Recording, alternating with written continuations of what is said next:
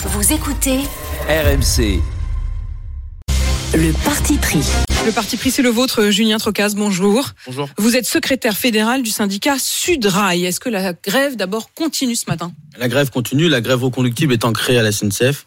Ça, on, a, on commence le huitième jour hein, de grève reconductible et, et aujourd'hui, ce matin, il va y avoir encore une centaine d'assemblées générales qui vont réunir les cheminots et les cheminotes en grève depuis lundi 7 mars. Donc ça se poursuit, mais ça baisse quand même en intensité. Il y a de plus en plus de trains qui se remettent à rouler là. Alors ça, c'était, je pense, semble-t-il, une petite euh, communication de l'entreprise hier soir, parce que par exemple, les remontées que j'ai, par exemple sur euh, Grenoble, aujourd'hui, je peux vous dire que sur Oui, Grenoble, il y aura 11 trains qui vont arriver en gare de Grenoble et la gare, elle est ouverte de 9h21 à 17h par 11 exemple. trains contre combien en- en- habituellement Ah bah, contre des, enfin, par rapport à des dizaines, hein, ça veut dire il y a des TGV, il y a des TER, euh, il y a eu un petit plan de communication, mais, mais ça c'est à chaque mouvement. À la veille d'un week-end, le lendemain d'un week-end, pardon, on annonce une nette. Hier soir c'était une nette amélioration et après on avait un TR sur deux, comme euh, vendredi, samedi, dimanche, et euh, deux TGV. euh, C'est une forme de fake news, quoi. C'est le, c'est la direction de la SNCF Ce qui est sûr, ce qui est sûr, c'est tente que- de minimiser. non, ce qui est sûr, c'est que les, les salariés ont dû reprendre le souffle.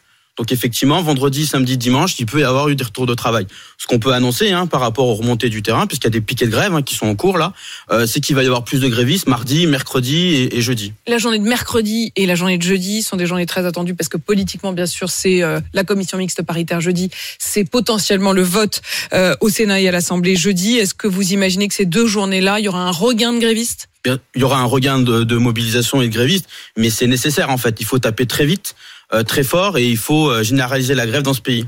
Généraliser la grève dans ce pays Enfin, vous dites il faut, mais enfin, c'est pas le cas hein, pour l'instant. Vous espériez une France à l'arrêt. euh, du côté de la CGT, Bah, on parlait même d'une nous, à genoux. Bah, c'est pas le cas. Il y a quand même plus de secteurs. Par exemple, si on compare à 2019, euh, le 5 décembre 2019, il y avait la RATP, la SNCF et l'Opéra de Paris. Aujourd'hui, on peut déjà faire le constat qu'il y a quand même plus de secteurs depuis une semaine, une semaine, pardon, qui tiennent la reconductible. Les éboueurs, hein, on en parlait tout à l'heure, euh, qui dans de nombreuses villes de France sont en grève au minimum jusqu'à mercredi compris. Au minimum, les raffineries aussi, il y a des annonces, il y a dans l'électricité. Enfin, vous, le- enfin, on fait la, la liste assez souvent sur les plateaux télé depuis quelques jours. Euh, vous avez appelé samedi lors de la septième journée de mobilisation, quand je dis vous, c'est tous les syndicats, hein, l'intersyndical, à une consultation sur le report de l'âge légal de départ à la retraite. Euh, vous demandez un référendum, vous ne l'obtiendrez pas, c'est un baroud d'honneur. De, de qui? Pour le gouvernement? Non, ouais. Non, non, bah ils ont demandé, enfin l'intersyndical a demandé. On aimerait voir si Macron arrête un petit peu de gouverner avec la brutalisation et le mépris, et Enfin, que il veut déjà pas vous recevoir. Ce serait quand même assez stupéfiant qu'il accepte la demande d'un Ah, référendum. Moi, je, je, je, je comprends pas. Enfin, euh, Mm. la population, elle est en grande majorité contre euh, ce projet de loi. Normalement, euh, on gouverne en écoutant euh, la population. Nous, on dit dans nos entreprises, on écoute la base. Euh, et ben, en fait, il faudrait euh, faire évidemment prendre. Mais après, évidemment, vous avez raison. Il y a, il y a peu de chances qu'il qu'il accepte là-dessus. C'est pour ça que nous, on dit qu'il faut taper très fort et très vite, et il faut absolument généraliser la grève dans ce pays. taper très fort, très vite et poursuivre.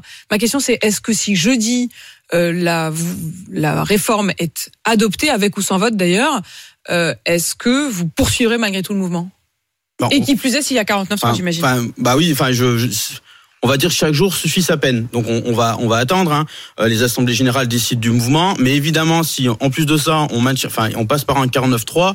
On va être vraiment au bord de l'explosion sociale. N'oublions pas l'explosion sociale.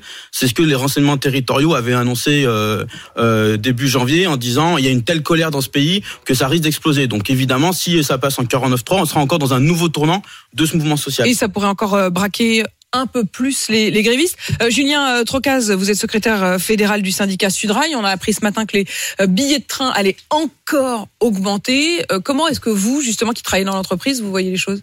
Ça vous paraît normal Ça vous paraît justifié Non, non, non, c'est- pas normal. Aujourd'hui, euh, dans une crise écologique qu'on connaît dans ce pays, euh, le, le- le train devrait être beaucoup plus abordable, devrait être un vrai service, euh, un vrai service public. Donc effectivement, non, c'est c'est pas c'est pas bien d'augmenter euh, d'augmenter les prix. Et vous êtes nombreux à réagir ce matin. Euh, Isabelle nous a appelé au 32-16. Isabelle, vous êtes en Seine-et-Marne du côté de Melun, c'est ça?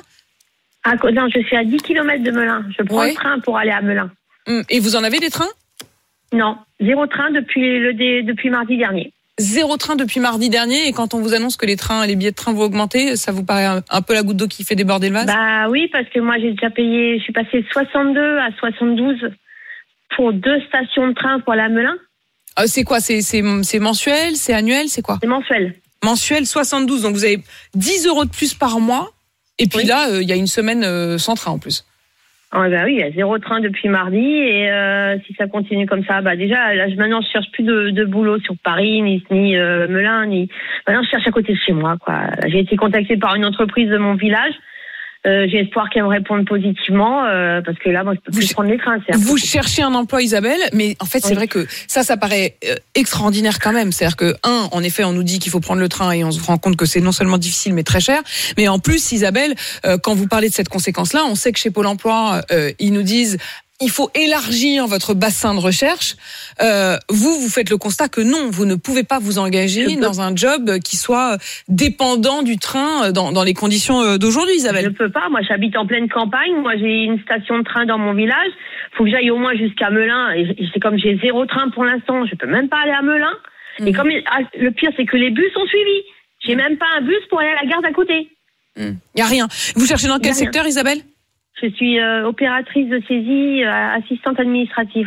assistante administrative qui cherche euh, du boulot dans le dans le secteur euh, de Melun. Isabelle, euh, bah, votre appel aura peut-être aussi été entendu en plus de cette attente de réponse que vous avez euh, dans votre village. Vous êtes à Chartrette, donc euh, à 10 km de Melun. Merci Isabelle. Quand vous entendez le cri du cœur d'Isabelle qui dit j'ai plus de train et en plus ça va coûter plus cher, vous sentez une petite responsabilité quand même un petit peu, Julien Trocaz Là sur la situation, Ouais. aucune.